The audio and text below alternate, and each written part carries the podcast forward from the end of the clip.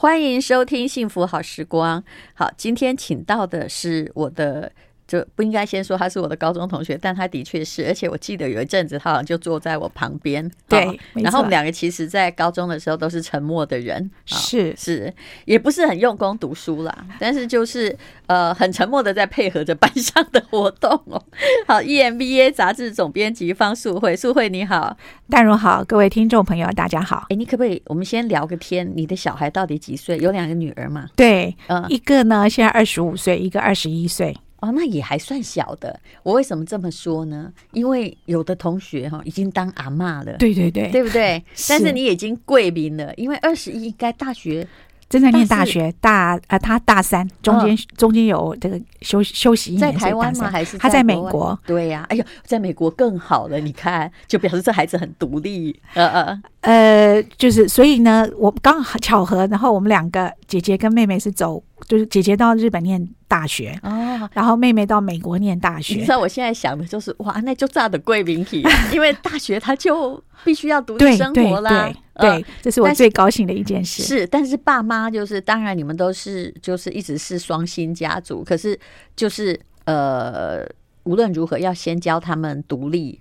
对不对？而且爸妈要很努力筹学费。你讲那两个国家念书都是很贵的，呃，所以因此呢，要更努力工作。好，我们上一次请方素慧来介绍，这也是他们出版社啊，长河出版社介绍呃的一本书，叫《放手去活》，全球第一领导大师师对，全球第一领导大师格史密斯提炼一生的智慧。我后来呢，就从哎我们那种。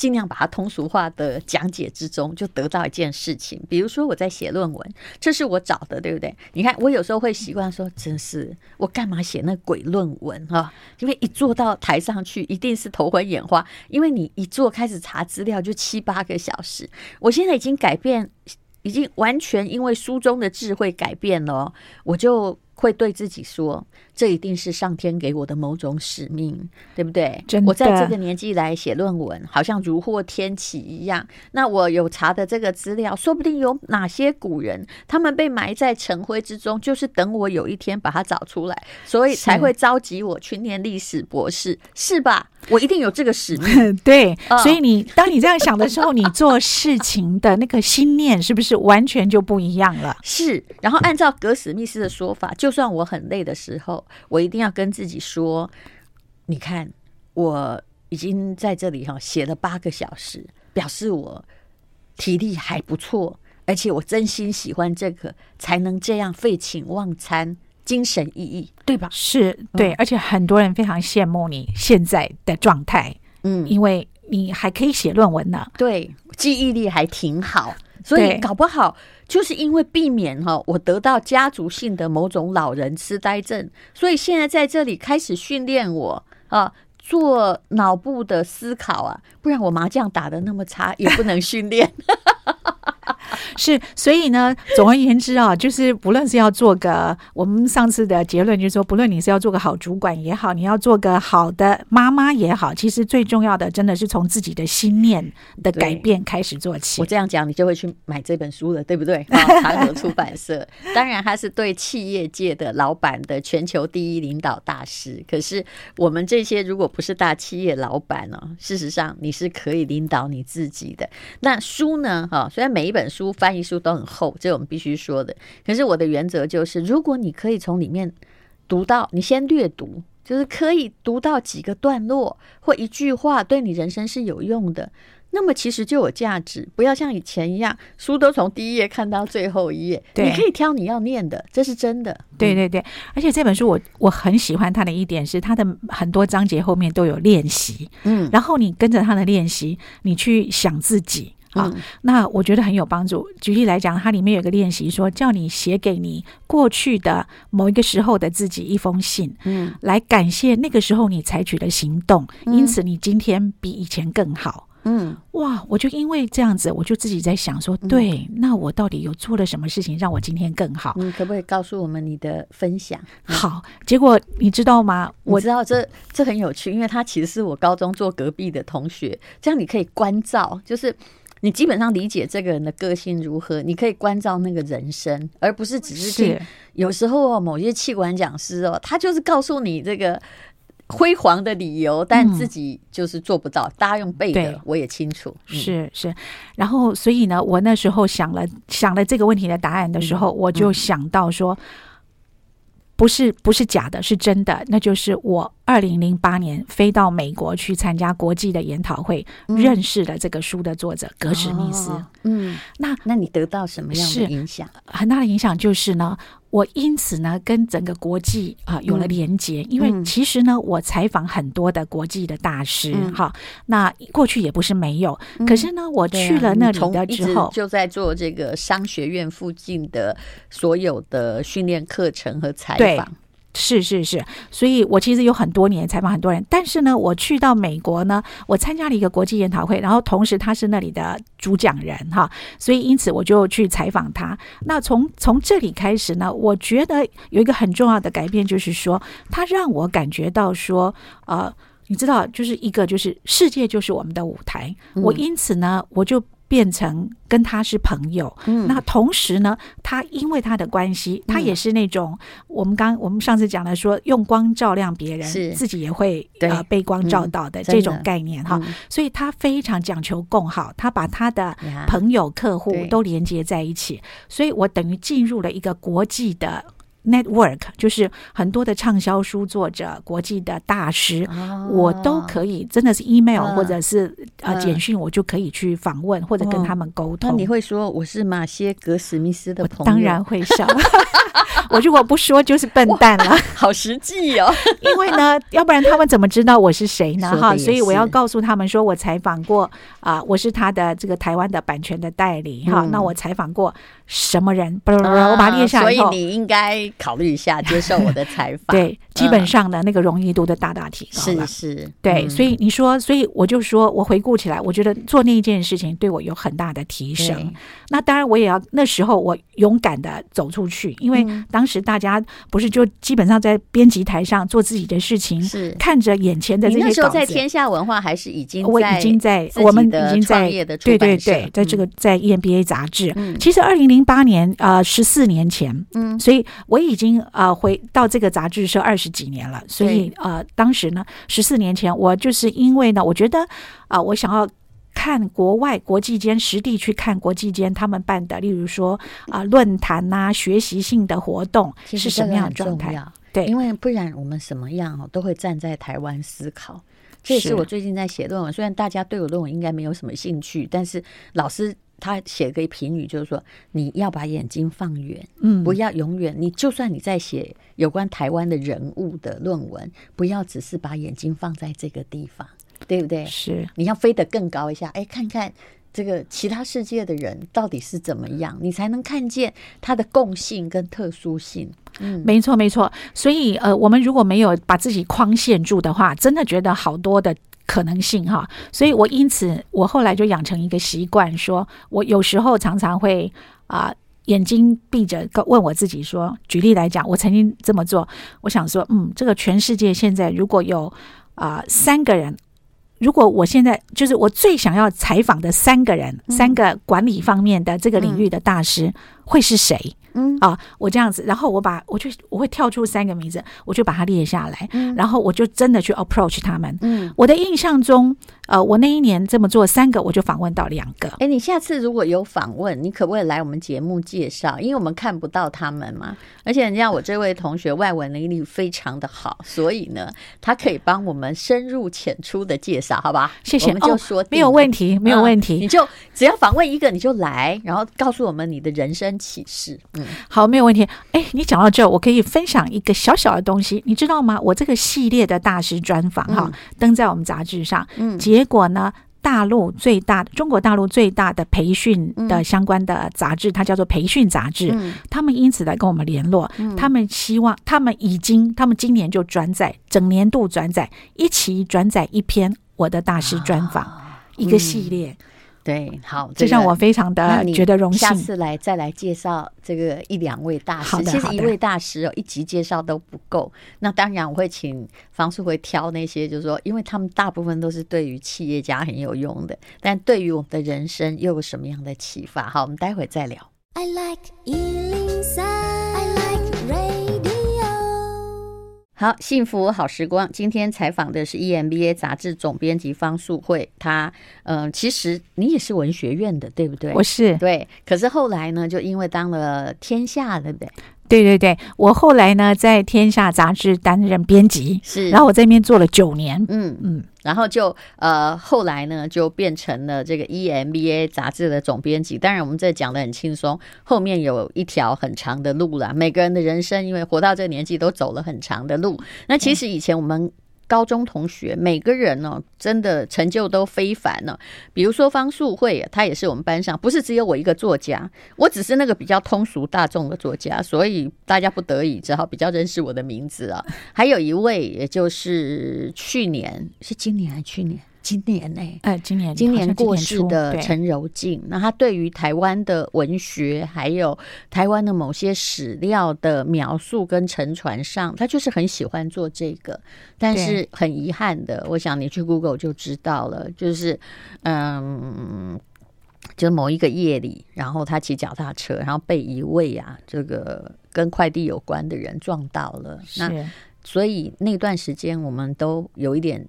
就是心情都不是很好，对，非常非常沮丧。因为陈柔静呢，她我想大家非常的缅怀她。我们同学群组里面，我就说我们几乎是集体的伤痛哦，都走不出来那种感觉。其实这个人呢，也是一座孤岛哦，他有很多的想法。但是他外表很合群，以前他还是很厉害的田径校队，因为他长得很高嘛，对不对？然后在班上就是人缘很好哦，就跟谁一样，他也都可以处得来。可是他心里也就是充满自己对人生的定见。后来在当记者，然后慢慢的他发现他的乐趣是在呃有关于台湾史料，还有台湾的，就是比如说日据时代的各种活动，他真的做得很棒哦。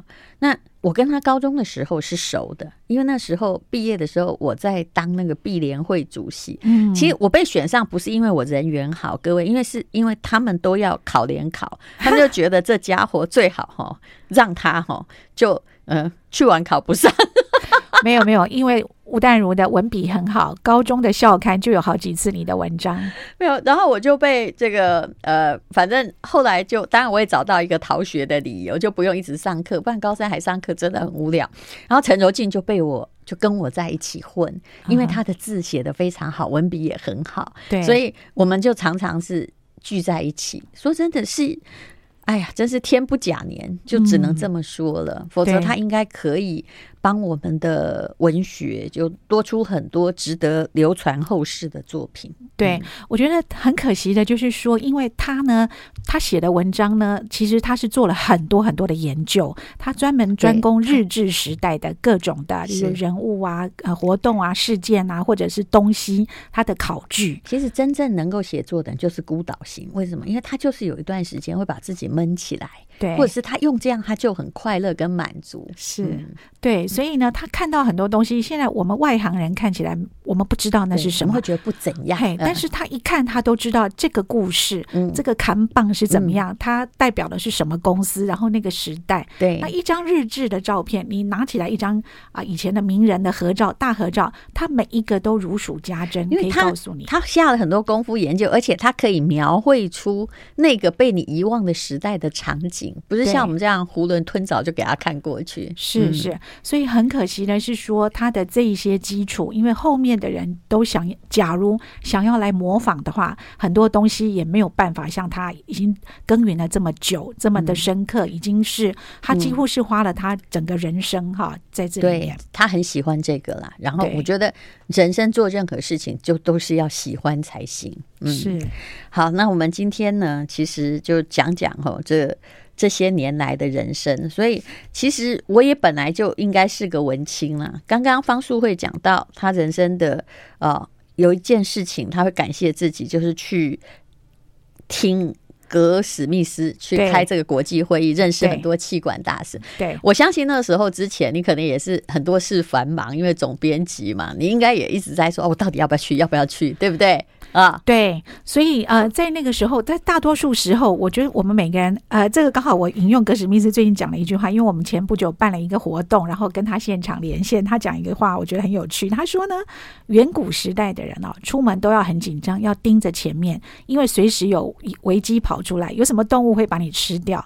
他说，为什么到了现代呢？嗯、每个人还是一直盯着眼前的事情，又没有危险，啊、你为什么盯着眼前？因为我们在为那小事犹豫嘛。对不对？对，所以他说，所以呢，因此其实是应该要看远一点，就是说你究竟想要成为什么样的人，嗯，好，那个才是你真正你未来你几十年后或不要太久五年后，你想要自己的状态是什么？那个才是指引自己。结果我们都忘了思考一生，都在为眼前的事情焦灼、跟生气，还有焦虑、恐慌。是，其实也许我就想说，现代人这么容易发作恐慌症，也是人家在提醒你说，哈。哎，你现在出状出状况了哦，哈！你可能太焦灼于你目前的状况，那你为什么不看远一点，或你必须打破某些东西走出来？是，所以呃，我想呢，有时候，因此我现在就尽量养成习惯，有时候就把自己拖出去，打破现在生活的框架，嗯、然后去接触，嗯，去触铺这铺路在一些不一样的环境，然后会有些刺激，是，然后就会把你带成一个良性的循环。是是，也许做的那件事很荒谬。就但是呢，他会给你别的启示。嗯，对，是。好，那么呃，今天呢，我们也还要再来讲哦，有一个叫做二十一堂主管必修的带人学。你想学怎么带人吗？其实我很想学，因为这不是我的专长。但是最重要是，哎，其实我带自己带的还可以，但是可能连带家庭呢，都已经呃。突然感觉有点乏力，然后带公司呢，恐怕就不行，那就表示你带人学没有学好。但有些人，我我必须说，他可能比我更糟，他连带自己都带不行。等一下呢，我们就请方素慧来帮我们啊、呃，因为这本书呢是这个长河出版社出版的，那我们请他把里面几个重点来教你，你一定要上这堂课。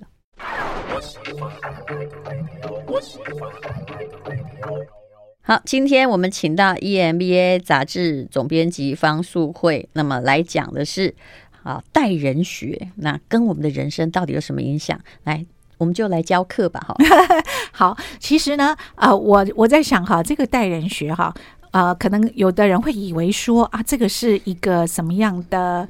呃，技术啊，其实我我首先第一个我要讲，呃，我们的内部的编辑都知道，如果我们在写文章的时候，他们如果下一个标题，我一定会把它删掉，在我们的杂志里面几乎不可以出现那个字，叫做“数”，技术的“数”啊。为什么？因为常常会有人呃，例如说他们可能会写说哦，什么什么的呃，例如说，哦、所以你这个不能叫二十一堂主管必修的带人术，对不对？对，因为我 这可能是我个人的一种偏执，嗯、但是我一直相信呢，啊、呃，这个世界上你不能够只是去进修那个所谓的术，嗯，其实所有真正能够发挥重大的影响或真正能够啊、呃、持久的，那一定是要从内心，你的心心态。本身，甚至你的这个理念、你的价值观，你就是要这样相信，你去做这些事情，他、才会真正能够啊达到你想要的。其实这个从战国时代就可以印证你的说法，法家不是也有有没有世术法吗？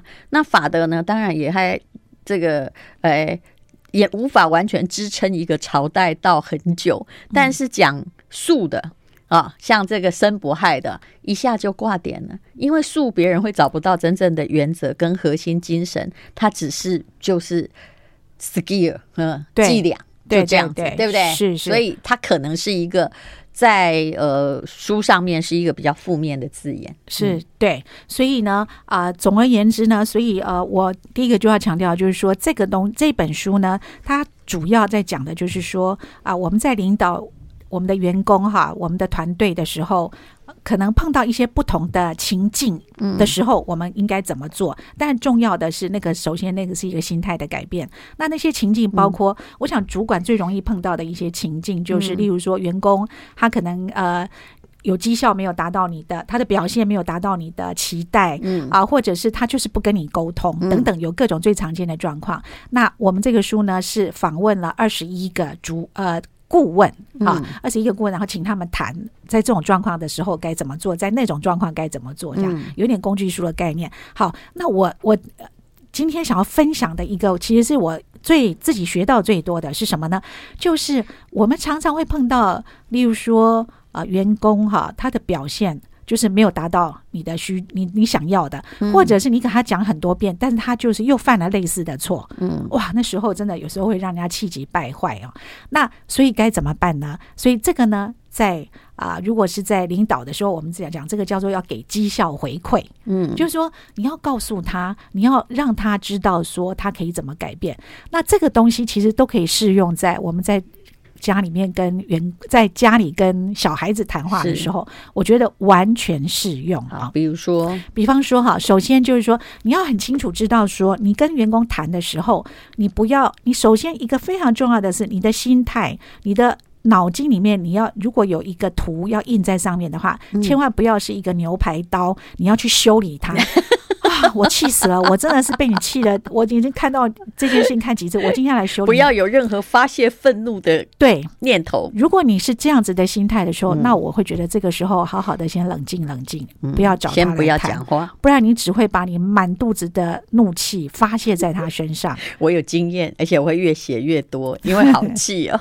对，而且连上次错误都翻出来。没错，还有三年前、五年前、八年前啊。那所以呢，你应该要把它想成你在脑筋里面印的图案呢，应该是一个礼物的包装，有缎带的包装盒的那个礼物。也就是说，你找这个人进来之前，你要先把你这个形象印在你的脑里面，植入说，我现在是要给他一个礼物，因为我要帮助他变得更好。你看，我用不可思议的眼神看着你，因为我知道那个难度很高。对，嗯、各位妈妈们，你有没有想到，对自己的孩子，他已经考试，呃，假设他考不及格，而且他的确很混，你还要再给他礼物，你看这有多难呢、啊？对，可是你知道吗？我们就这样想，你修理他，嗯、你牛排刀修理他，那个是没有用的，的没有用，谴责完全没有用，对不对？而且呢，甚至他下一次。就不告诉你。我我举一个，你讲到这个，我就举一个我自己家里的小例子。我的女儿她要出国去，嗯，念那个大学的女儿。结果呢，她出国以后，我到她的房间看一大包的这个什么口红啊，呃，什么这种这些指甲油一大堆。然后我就觉得说，哇，这也太浪费了吧！我都没有几支，怎么这么多？嗯，然后我就跟她讲，我说，所以我就跟她讲，我说。哇，你怎么会买那么多这些东西放在那儿啊？你真的是很浪费耶！到底有几只？好，例如说可能是五十支哇之类的哈。指甲油，我看过这样的小女生，我心里想，你到底有几张嘴啊？指甲油啊，口红是是好。然后呢，你知道她怎么回应我？她说：“哦，好，我懂了。下一次我要出国的时候，我就把它包起来，偷偷的先放在我同学家。”嗯，好，这给我的。启示是什么？嗯、就是说、嗯，你就被点醒了啊！对，他已经长大了，你想要去责骂他、责难他，他就不要让你知道啊！对，他就这是他的自由，他其实在回答你这个，对对不对？是我高兴带这个关你什么事？对对不对？那你你不高兴，我下次把它收起来，不让你看到哈。哦嗯、这孩子真直接，但是他但是他用很平和的口气，他没有顶嘴哦，他很平和啊，我懂了，我下次就是要出国之前，我把它包起来。哇，他真的很高招哎，所以所以我要，因为他如果是很凶，你就会生气，对，但是他要很平和，你就会被点醒，说对。他其实要说的是妈，这不关你的事，是、嗯、你管也没用，对。嗯没有错，所以我反而回去跟我妈妈讲，就是阿嬷说，你不要对小孩太啰嗦，不要对孙子太啰嗦，要不然他们下次都不要告诉你事情哈。所以这就是，所以我要讲，你修理是没有用的哈。那一样的，你对对员工也好，如果呢，你跟他谈的时候，你要你其实出发点是因为他做了一件事情你不满意，所以你要跟他讲。如果你一开始就怒气冲冲的，那他就会有很多的后遗症。首先，他马上就。不听你的，对。他也许表面上你看不出来，但他心里面，你讲的非常对，是。因为他到第二次他误会了，因为你前不久是在这个我在公司发常常发过你在骂他说你怎么可以这样做呢？然后怎样怎样，这个会害的公司，哈，怎么没有检查？你后来发现，就是说他其实没有听到重点，因为你在骂他，对，对。他，然后他修正的是别的地方，或者呢，他以后上企划案，其实我又发现了，因为你会骂他，他只想骗你，对不对？对，他还是没有学到你真正要告诉他的不可忽略之部分。没有错，所以那个呢是不会造成、不会带来好处的。所以首先我们认清这一点，倒不见得说是因为我们我多伟大，而是说你采取那个做法，它就是没有办法达到你要的效果。所以第一个要用正面的态度来面对这件事情。第二个呢，当你在跟他谈的时候，你在告诉他你这个什么没有做好的时候，最好呢要举很清楚的例子，嗯，不要用一些形容词。举例来讲，不要说为什么每一次呢都哩哩啦啦。好，你每次跟你讲，你就哩哩啦啦，然后都该做都没做好。好，问题是你的语气蛮像我的。问题是，他就在他就不理解他哪里哩哩啦啦，或者是他有十个哩哩啦啦，他不知道你在乎的是哪一个哩哩啦啦。是，所以你要很具体的讲说啊。呃某某某，我注意到呢，上一次我跟你讲什么什么事情的时候，嗯、那一件什么事情，然后呢，后来你给我的时候呢，跟我原来跟你讲的是完全不一样的，是啊，等等等等，你要举很多几个这样的例子啊，来。你你不用把它做什么罪状二十大五十大列出来，但是聚焦一点，把你这次，因为你跟他谈，你一定有个目的，就是希望他改变一个行为。是你如果同时要他改变十八个行为，那是不可能的。嗯、你讲的对，尤其跟小孩也是这样。你看到的，你会全面性的看到他所有的缺失。可是如果你开始把他叫来说，你 A B C D E 什么都没做好，他的答案就是那我就全部都不要做好啊。对 对，所以呢，我们要很清楚的知道说，我们这个谈话，我们是想要他改变什么。好，请大家记住哈，我们今天在上课哈，我们呃，等一下再来请 EMBA 杂志的总编辑方素慧来讲哦，主管必修的待人学，这是长河出版社的一本书。那当然，我们会帮你衍生到家庭的现场去。I like 欢迎收听《幸福好时光》。今天请到的是 EMBA 杂志总编辑方素慧来介绍主管必修的待人学，这是长河出版社出版的。不过我们在这里呢，会帮你当重点的摘要，因为你无论如何，只要你是人，你一定会带到人，对不对？啊、呃，不能可能只面对猫狗嘛。其实待人学有时候在猫狗也是有用的啦。哈，你打它也没用啊，不是吗？好，来，请继续教我们。是，所以我们刚刚讲到了，就是说你要从正面出发哈，你的态度。那第二个就是你要举出实际的例子，你观察到的什么问题、什么事情啊？例如说啊，我们那天呢一起出去拜访客户的时候，结果呢，啊，理论上呢，我们是希望你承担这个责任，可是你都没有开口，然后你好似乎都没有准备等等。那这个呢带来的影响是什么什么的？所以。你要把具体的例子讲出来，他才知道说哦，原来这个是个问题哦，我还不知道这是个问题呢。嗯，所以不要用一些形容词，但是呢，这个很难啊。我们在气头上常常就是把一堆形容词就丢出来了啊。嗯，那这样子呢是没有办法达到效果的。好，那我我们讲了，我们说，当我们把这些例子啊讲出来，说，哎，我观察到你开会的时候怎么样，还有什么什么怎么样的时候。这个时候很重要的是，我们要让他，我们要了解你的你的想法是什么？嗯，你你当时为什么会这样做？嗯，那为什么呢？因为你没有让他说话的余地的时候，你似乎一下子就把这个法官就判案了，就好像判定说你有罪，你该死。对，啊，所以你必须要让他知道，也许他的答案是说。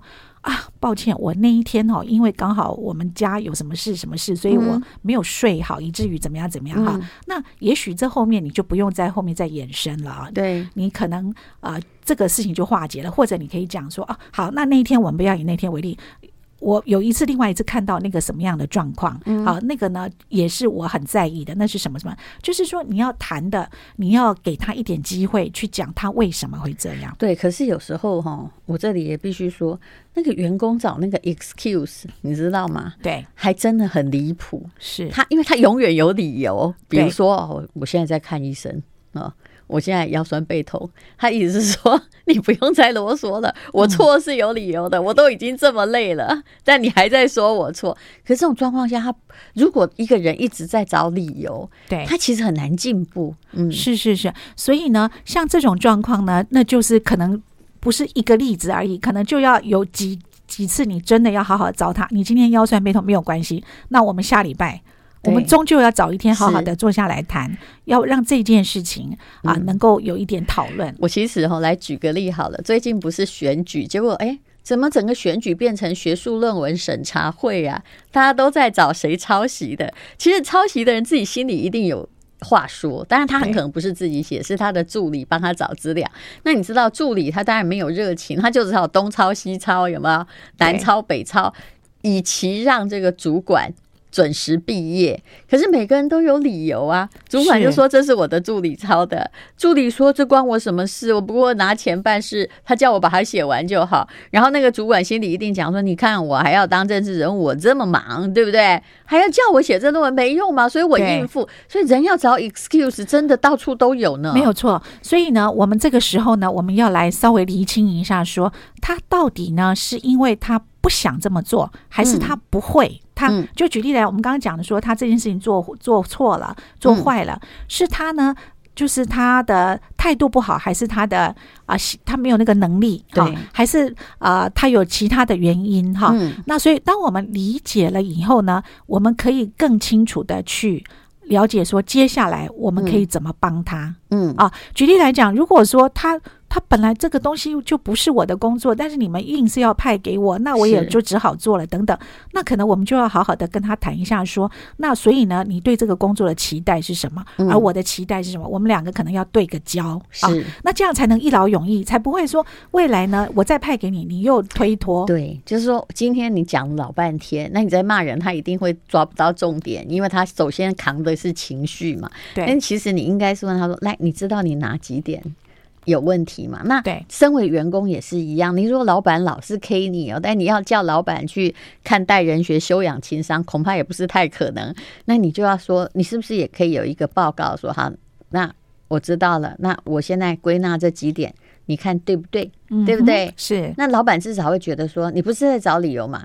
我告诉你的，你有听到吗？对、哦、对，然后甚至你可以，如果站在员工的角度的时候呢，员工甚至可以反过来跟老板讲说：“哦，对你刚刚提到这几点，嗯、那我的难处是我现在此刻我真的工作很多，嗯、所以如果真要改，我会先从哪一件事情先着手，这样子，嗯、这个就有达到一个沟通的效果，这样子，好。好啊，所以呢，主管呢跟员工谈了半天之后，后面很有趣的是，我自己也以前比较没有经验，也常常会这样，就变成衍生起来说，谈起来以后可能就。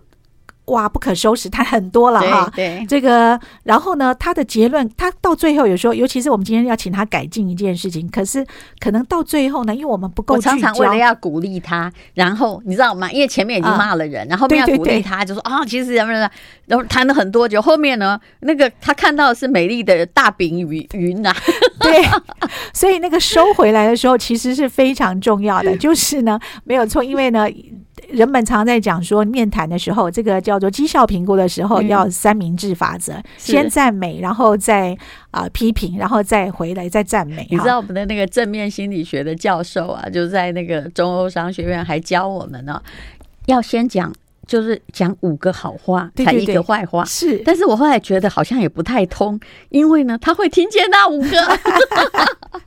是，所以呢，这真的很难哦，很 为难。所以，因此在呃绩效在面谈的时候，在给回馈的时候，就是总总而言之，就是说不要到后面呢，为了说要平衡，因为我刚骂你，所以呢，我为了要关系好，所以又回过来讲很多。其实你是很棒啦，怎么好可以鼓励，但是呢，必须把这个讯息讲清楚。我对你。的期待的行为是什么？嗯，好，因为呢，很多的时候呢，你前面讲了，你说他这里不好，那里不好，以后他有时候会觉得说，所以你到底是想我怎么样？对，好，我们再把这个关系想象成男女朋友或夫妻关系好了。如果你讲很多，不断的去指责他、挑他，然后到最后，他真的他他没有意愿要有什么样的调整，因为他觉得反正你就是对我不满意。啊，嗯，所以呢，我们最后呢，我们必须再强调一遍，说，所以呢，我会期待你说，在这件什么事情上面呢，你可以呢，啊、呃，更注意怎样怎样。哈，举例来讲，啊、呃，如果你每一次交给他的工作，他都哩哩啦啦，好，回到我们刚刚这个部分，那所以呢，我会希望呢，啊、呃，下一次呢，当你在我在交给你这个工作的时候呢，你能够呢在一定的日期里面回报。如果你没有办法理解，或者你碰到问题的话，你要主动回报，你不能够像啊前面那样子，你就搁着，然后等到我问你的时候，你才说出了什么问题。因为我觉得那样不当责哈。所以我们今天的讨论呢，是希望你未来的行为是怎么样，怎么样，怎么样，要很具体的告诉他，嗯。啊，让他好做事，是，不然他不知道我被骂了半天，所以我到底要。怎么做？而且主管大部分都是聪明人，所以你才会去创业，所以你才会去高升嘛，对不对？你要期待每一个人都要整理出哦，像好学生一样，完全命中老师的要点，恐怕也不太可能。嗯、是，这也就是为什么很多主管很挫折，因为常常都会他们的口头禅呢，就会说。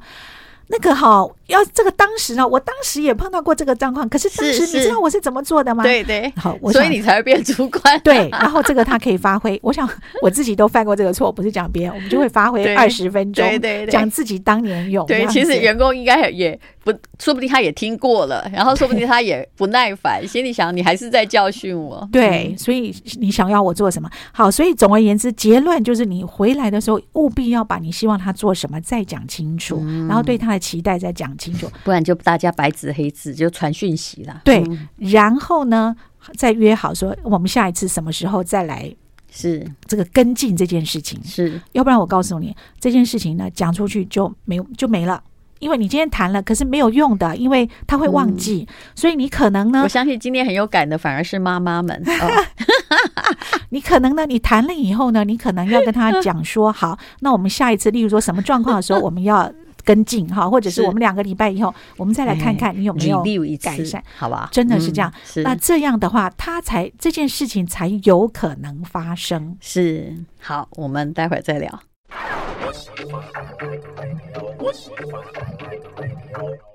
好，我们今天介绍的这两本书哈，是长河出版社的《放手去活》，这我们上次节目讲过的，很受欢迎。然后接着是二十一堂主管必修的带人学。其实，就算你想要叫别人吸收什么或遵循你的原则，都有一个程序的。刚刚方素慧他就是在教你要怎么做会比较好。嗯，是。然后，所以呢，很多员工呢，有时候。主管会有一个困惑或挫折，就是说我叫他做一件事情，然后他呢好像就不想承担啊，他觉得那个事情跟他无关了，常常有这样子的困扰。那这个时候呢，其实呢，我们反过来讲，就是可以看一看说，平常呢我们开会的时候，或者我们在讨论事情的时候，有没有足够的空间让员工可以有机会讨论、参与讨论？嗯，啊，甚至他可以看看。外面的世界，哈，他让他知道说，哦，好长得什么样子，哦，原来人家是这样做的。哎，那我想请问你，你不是刚刚说你跟女儿在日本读书，一个在美国嘛？对。那通常这个有些人就是去国外是父母决定，但显然你们不是，因为选择了不同国家。对。你有没有用这个技术在跟你自己的孩子讨论过啊？我我哈我。我有一点忘记我有没有用这个技术，因为我已经跟他们生活了一辈子。但是呢，不要我不要讲技术，用这个待人学。但是我很重视的一点。的确是这个，是我自己心中一直很重视的理念，就是我要让他们为自己负责。是，这就是我们这种受升学主义压榨过来的人，很希望下一代为自己负责。可是你也很惊讶发现，说我们以前好想争取的自由，怎么你们好像也不太要？